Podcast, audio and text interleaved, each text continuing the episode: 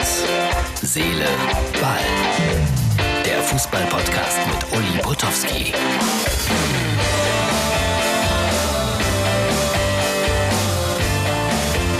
Herz, Seele, Ball, da sind wir wieder. Das ist die Ausgabe für Mittwoch. Genau. Hier in meinem kleinen Podcast und in unserem Videoblog schauen wir ja ganz gerne mal hinter die Kulissen meines Berufes, weil es den einen oder anderen interessiert. Wenn es nicht interessiert, einfach wegschalten, ausschalten, was auch immer. Irgendjemand hat äh, mich heute Morgen diesbezüglich kritisiert, so nach dem Motto, wen interessiert Ja, einige Leute schon. Und wenn es dich jetzt äh, ganz genau nicht interessiert, dann einfach ausmachen. Ja, äh, ich wollte aber eigentlich heute erstmal was erzählen über den ältesten Fußballprofi der Welt. Was meint ihr? Wie alt ist der älteste Fußballprofi der Welt? Lösung bitte an up.mux.tv. Morgen die Auflösung. Der älteste Fußballprofi der Welt. Und wo spielt er? Das ist die Frage. Der Sportjournalist, das ist auch schon so ein Blick hinter die Kulissen. Das ist eine Fachzeitung für Sportjournalisten. Was steht da drin? Ja, zum Beispiel, äh, wo man sich theoretisch akkrediti akkreditieren kann, so nennt man das, Gott geht mir schon schwer gerade über die Lippen, äh, wenn man über die erste Fußball-Bundesliga berichten will. Ja, da sind die ganzen Namen drin der Leute, die sich bei den Vereinen darum kümmern. Allerdings, wenn man nicht äh, irgendwie Rechteinhaber ist oder so, hilft einem das auch wenig, wenn man die anschreibt, um ehrlich zu sein. Also, das ist der, der Sportjournalist. Wer diesen Beruf ergreifen will, der sollte sich äh, dem Verband anschließen, der Sportjournalisten, und dann dieses Heft beziehen, das man dann automatisch bezieht, wenn man Mitglied ist. Und da ist äh, diesmal zum Beispiel drin ein Interview mit RTL-Sportchef Andreas Fontin. Andreas Fontin, der mir jede Woche irgendwie eine Absage schickt seit drei Wochen. Immer kurz zuvor, aber er schreibt mehr Culpa. Das werden wir nachholen. Also hier ist ein Interview drin mit ihm. Wir werden demnächst auch eins haben. So, wir haben gestern schon darüber berichtet. Äh, es gibt eine schöne Dokumentation über den Restart der Bundesliga. Gestern gab es einen Trailer dazu. Heute sprechen wir mit dem Macher dieser Dokumentation. Mario Kottkamp heißt er. Für den einen oder anderen vielleicht ein Begriff, für andere weniger. Deswegen wird er sich gleich erst im Gespräch vorstellen und dann werdet ihr hören, wie schwer oder wie einfach es ist, eine solche Dokumentation zu erstellen. Dazu gibt es ein paar schöne Bilder, Fotos, aber es lohnt sich, äh, glaube ich, reinzugucken.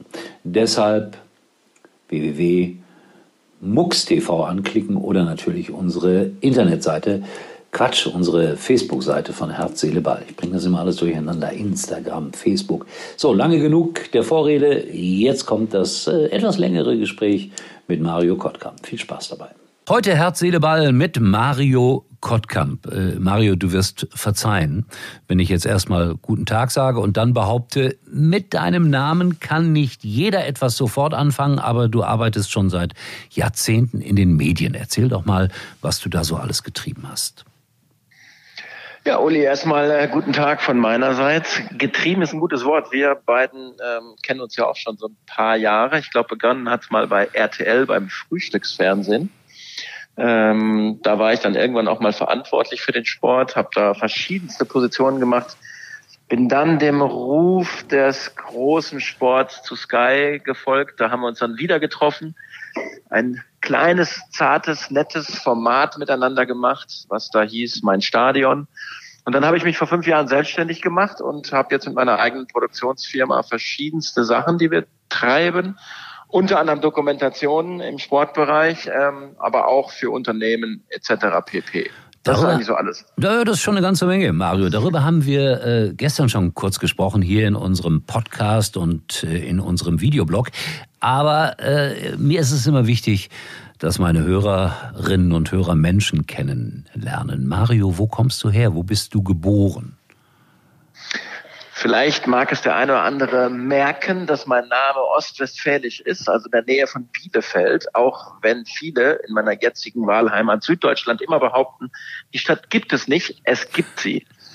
Ja, und äh, da komme ich her. Ähm, habe ich so gemeinsam mit so Größen wie Sebastian Hellmann oder Philipp Köster von Elf Freunde so Bielefeld, Ostwestfälisch, Teutoburger Wald, ähm, ja, an der Grenze zu Niedersachsen. Und dann hat es mich aber irgendwann ins Rheinland verschlagen und äh, das ist so meine Wahlheimat war immer Köln. Da hängt auch noch mein Herz, ehrlicherweise. Jetzt äh, könnten Ältere auf die Idee kommen und sagen, hey, das ist doch bestimmt ein Sohn von Volker Kottkamp, weil das war mal ein ganz berühmter Reporter, aber mit dem hast du gar nichts zu tun, oder? Ich kenne ihn. Wir haben auch tatsächlich mal Ahnenforschung betrieben, weil wir uns bei der ARD vor ewigen Jahren mal trafen. Da war er ja, Volker, bekannt sicherlich durch Tennis für den einen oder anderen. Und ich werde ganz oft auf ihn angesprochen, muss ich sagen. Bin aber auch echt ganz froh darüber, dass ich Kottkamp heiße, weil er war einer, den die Leute gemocht haben, hatte ich so das Gefühl, habe ich immer noch. Ich sage immer, es sind mittlerweile, glaube ich, 256.774 Mal, dass ich darauf angesprochen wurde. Aber immer gerne, muss ich sagen, weil äh, ich schätze ihn auch als Kollegen und alle, die mir ein Feedback geben, die noch enger mit ihm gearbeitet haben, tun selbiges. Also ich äh, hatte das Vergnügen, mit ihm mal parallel eine ganze Zeit lang zu arbeiten. Er für die ARD, ich damals für RTL. Er machte Tennis für die ARD, ich für RTL. Und das war ein so wunderbarer Mensch, der überhaupt äh, diese Unterschiede gar nicht erkennen ließ, also zwischen öffentlich-rechtlich und privat, sondern wir waren einfach nur Kollegen und was ich ganz toll fand, später, als er dann im Ruhestand war, hat er mir häufiger mal geschrieben und auf eine so liebenswürdige Art und Weise, so dass ich das Bild von Volker Kottkamp an dieser Stelle ganz hochhängen möchte. So, das haben wir abgearbeitet. Bielefeld. Definitiv. Ja, toller wir sind Mensch. nur nicht miteinander verwandt. Ja, da, das haben wir begriffen jetzt, ja. Frage ich den Namen gerne. Äh, Bielefeld, äh, bist du Arminia-Fan dann automatisch? Nein. Ich bin inzwischen über die Jahre ein bisschen Sympathisant des Vereins, weil ich die Macher dort ganz gut kenne. Aber Fan von Arminia war ich nie und werde ich auch nicht mehr. Komm, Trotzdem Chapeau für die Leistung. Ja, meine ich auch. Gib zu, welcher Verein ist so dein, wenn man das sagen kann, Herzensverein? Das ist mir in die Wiege gelegt worden. Das ist der FC Bayern München. Da kann ich nichts gegen tun. Aber in Ostwestfalen gab es eine große Gemeinde, große Fangemeinde. Und mein Vater war glühender und ist es immer noch glühender Anhänger. Das habe ich so ein bisschen mitbekommen. Aber bei mir hat sich das über die letzten Jahre so ein bisschen, muss ich sagen, dadurch, dass man auch mit diesem Verein arbeiten muss, so ein bisschen beruhigt, würde ich mal sagen. Ja, es ist normal. Jeder Mensch hat irgendwie einen kleinen Makel. Also ich auch. Also ich gebe das ja zu. Nein, nein, ich lässt da ganz gerne mal über die Bayern. Aber auf der anderen Seite muss man natürlich sagen, mit großem, großem Abstand der professionellste Verein, den es in Deutschland gibt. Die haben sich ihre Erfolge erarbeitet.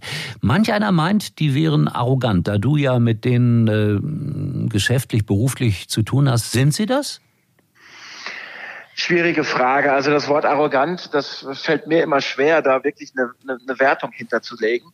Sie haben ihr Selbstverständnis, mir ist mir, das tragen sie auch nach draußen. Das merkt man auch, wenn man mit ihnen Umgang pflegt. Aber jetzt zum Beispiel im aktuellen Projekt, was wir hatten, war die Zusammenarbeit wunderbar. Da kann ich gar nichts gegen sagen. Also sind sie halt sehr professionell. Sie sind halt an vielen Stellen auch einfach von der Manpower ganz anders aufgestellt als andere Vereine.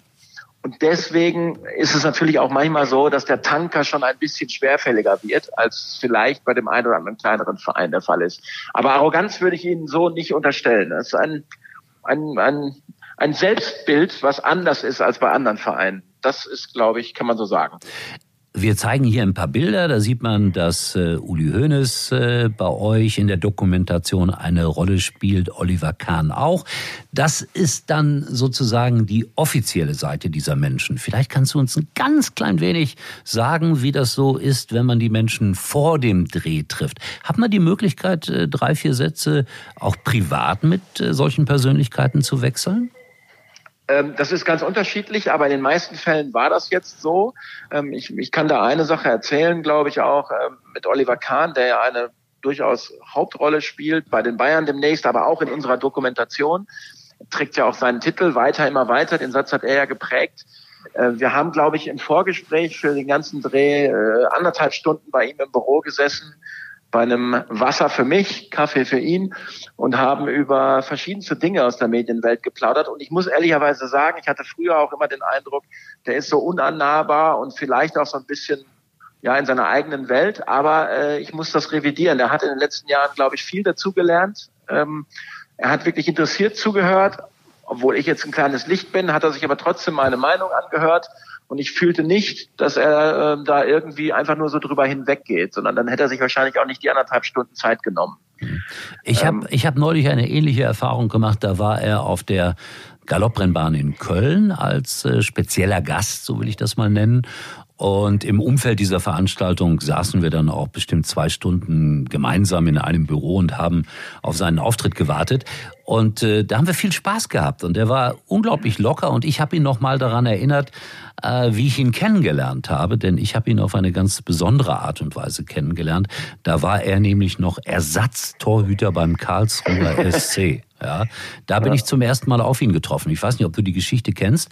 Damals gab es bei RTL in der Sendung Anpfiff ein Elfmeterschießen gegen Bundesliga-Torhüter live. Und dann war Oliver Kahn unser Torwart und ein Zehnjähriger, der durfte dann äh, fünf Elfmeter gegen Oliver Kahn schießen und äh, ich glaube, du kennst die Geschichte. Wie viele dieser fünf Elfmeter hat Oliver Kahn dann gehalten? Keinen nehme ich an. Falsch, alle fünf. Und ich hatte, und ich hatte einen zehnjährigen weinenden jungen Mann an meiner Seite, der kein Geld für die Jugendkasse erspielen konnte. Aber äh, Oliver Kahn hat mir das dann Jahre später mal erklärt, warum er das gemacht hat. Und zwar meinte er, das war mein erster großer Auftritt vor einem Millionenpublikum und da kann ich mir ja von einem Zehnjährigen nicht die Bude verlauen lassen. Das ist auch Oliver Kahn. Aber heutzutage, Absolut. wir haben noch mal drüber gesprochen, er hat einfach über die Situation von damals nochmal herzlich gelacht. Und das ist schön. Also das ist die Weiterentwicklung. Und da also, sind wir beim Titel eurer Doku weiter, ja. immer weiter. Es geht um den Restart äh, nach, oder was heißt nach Corona, während Corona. Und jetzt musst du ja. uns kurz erklären, was passiert in dieser Doku. Also wir haben eine 60-minütige Fassung gemacht, die ähm, bei ARD in der Mediathek äh, zu sehen sein wird ab Sonntag und dann eine Woche drauf auch bei Amazon. Da sind wir eigentlich sehr stolz drauf. Ähm, und eine 48, knapp 49-minütige Version, die in der ARD auf dem Sendeplatz der Sportschau am kommenden Sonntag läuft. Und ähm, es geht im Grunde darum, ähm, dass es eine Zusammenfassung der ja doch sehr turbulenten letzten fünf, sechs Monate ist. Im Grunde mit einem Ausblick, wie geht's weiter und vor allem auch ein Blick hinter die Kulissen der Vereine. Die sind nämlich alle nach vorne hin möglicherweise gut aufgestellt, aber nach hinten vielleicht dann auch nicht. Ja, und wenn man jetzt einfach sich mal eine Zahl vor Augen führt, dass 13 von 36 Erst- oder Zweitligisten pleite gegangen wären und das ist verbrieft im spätestens Mai oder Juni, wenn die Bundesliga nicht wieder gespielt hätte, dann muss man sich dahinter fragen, ob die Vereine genug Reserven haben für solche Krisen. Das haben sie nämlich nicht. Und das sind ganz interessante Geschichten, was die Vereinsvertreter, aber auch unabhängige äh, Menschen, äh, Experten und Fanvertreter dazu sagen. Das ist so das Gros des Ganzen. Mhm. Also es gibt dann auch wahrscheinlich äh, von Seiten der Fans kritische Stimmen, die gesagt haben, also Fußball ohne Publikum, das geht gar nicht. Hier wird nur der Kommerz aufrechterhalten. Sind das so äh, im Grunde die negativen Stimmen gewesen? Genau, das kann man so sagen. Ähm, wir haben auch mit anderen Sportlern gesprochen. Ähm, Sperrwurf-Olympiasieger Thomas Röhler, der sich darüber beschwert, dass äh, Jugendliche und Kinder zur damaligen Zeit kein Fußball spielen durften in ihren Vereinen, die Bundesliga aber sehr wohl und das fand er ungerecht. Und wir haben auch mit dem Ethikrat zum Beispiel gesprochen, die damals das auch angezweifelt haben, ob das so richtig ist, dass Kitas und äh, Grundschulen geschlossen sind und die Bundesliga spielen darf. Und ähm, die Bundesliga, äh, allen voran Christian Seifert, der dieses Projekt sehr unterstützt hat, stellt sich aber diesen ähm, Fragen und auch den kritischen Punkten. Und das macht es, glaube ich, relativ ausgewogen, das Ganze. Mhm. Nicht umsonst ist er deshalb unter anderem auch Unternehmer des Jahres geworden. Wer kommt denn da alles noch so zu Wort? Ich habe gesehen Fotos äh, von Jürgen Klopp zum Beispiel.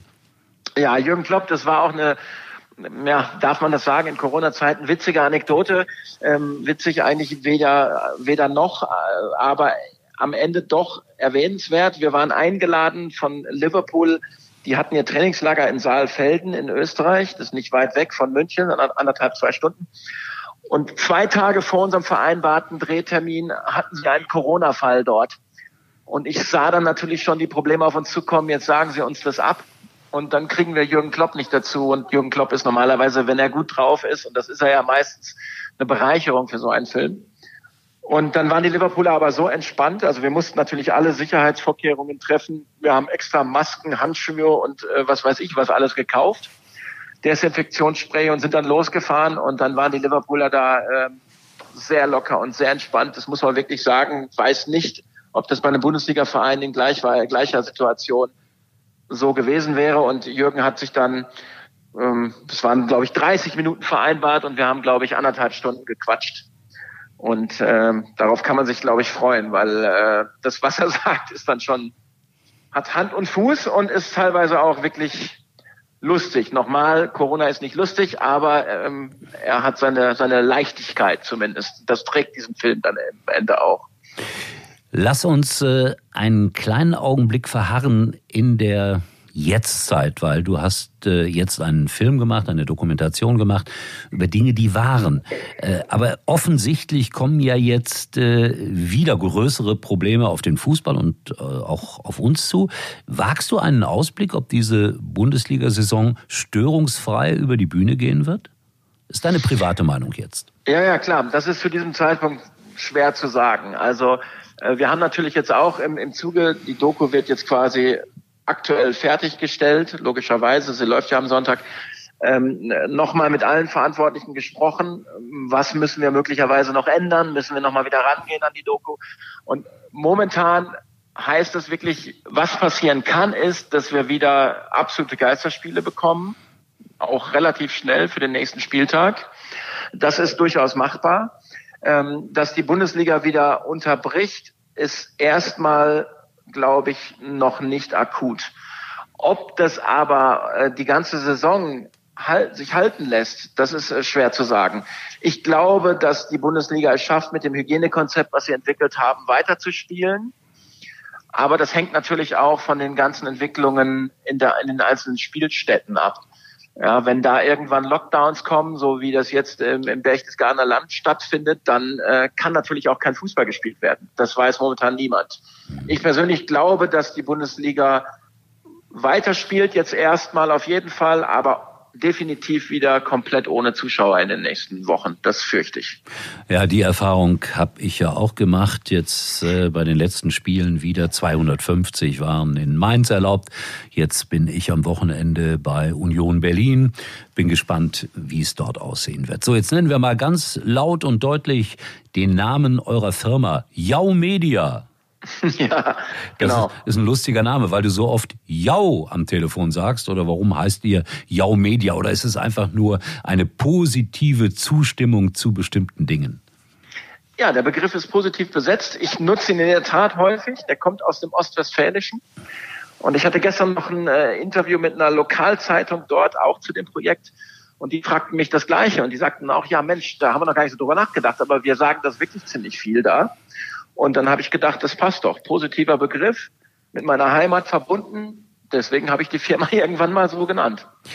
Klingt auch lustig und ich finde, ja. bei allen Problemen, die wir haben, den Spaß sollten wir uns niemals nehmen lassen. Äh, hattest du noch ja, weitere Autoren dabei oder ist Mario Kottkamp äh, der Autor schlechthin bei dieser Doku gewesen?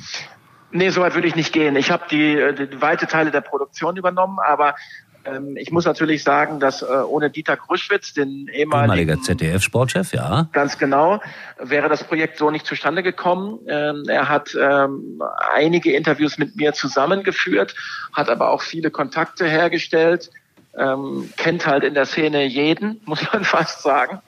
Äh, das muss man sagen. Und dann hatte ich noch, ähm, und ähm, da war ich sehr stolz drauf, ich konnte Christian Sommer gewinnen, äh, den wir beiden auch von Sky noch kennen. Der war damals mein Volontär in meiner Abteilung.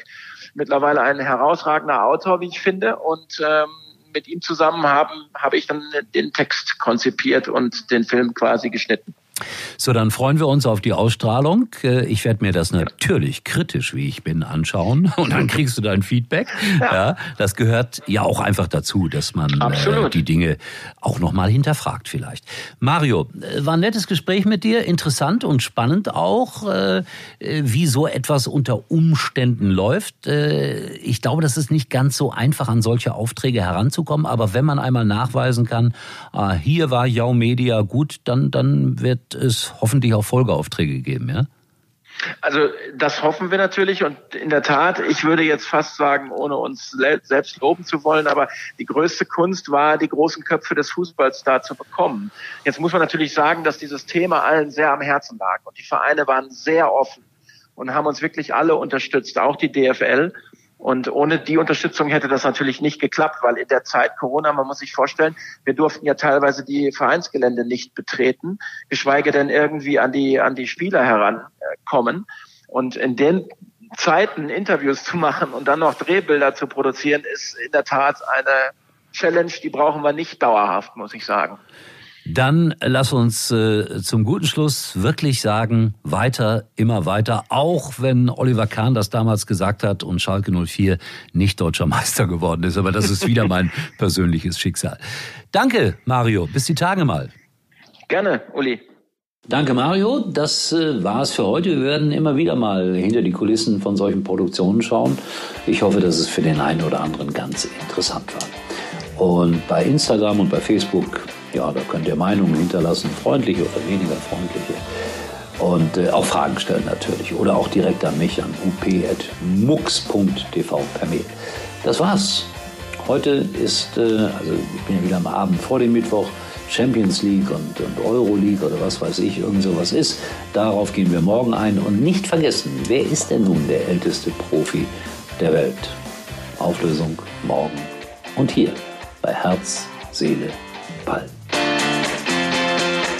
War übrigens mal Nummer 1 in der Hitparade. Eigentlich können Sie jetzt abschalten.